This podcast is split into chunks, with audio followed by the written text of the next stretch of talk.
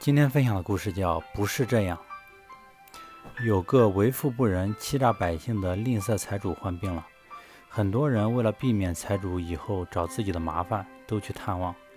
一天，阿凡提从财主家门前经过，恰好遇上财主的儿子站在门口，两人正面相遇。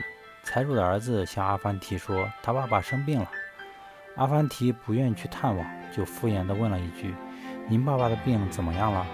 财主的儿子深感荣幸，立即受宠若惊地回答道：“感谢真主，像您期望的那样。”阿凡提连忙说：“不是这样的吧？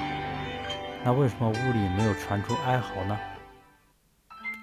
阿凡提真是巧舌如簧，只一句话就委婉地诅咒了财主。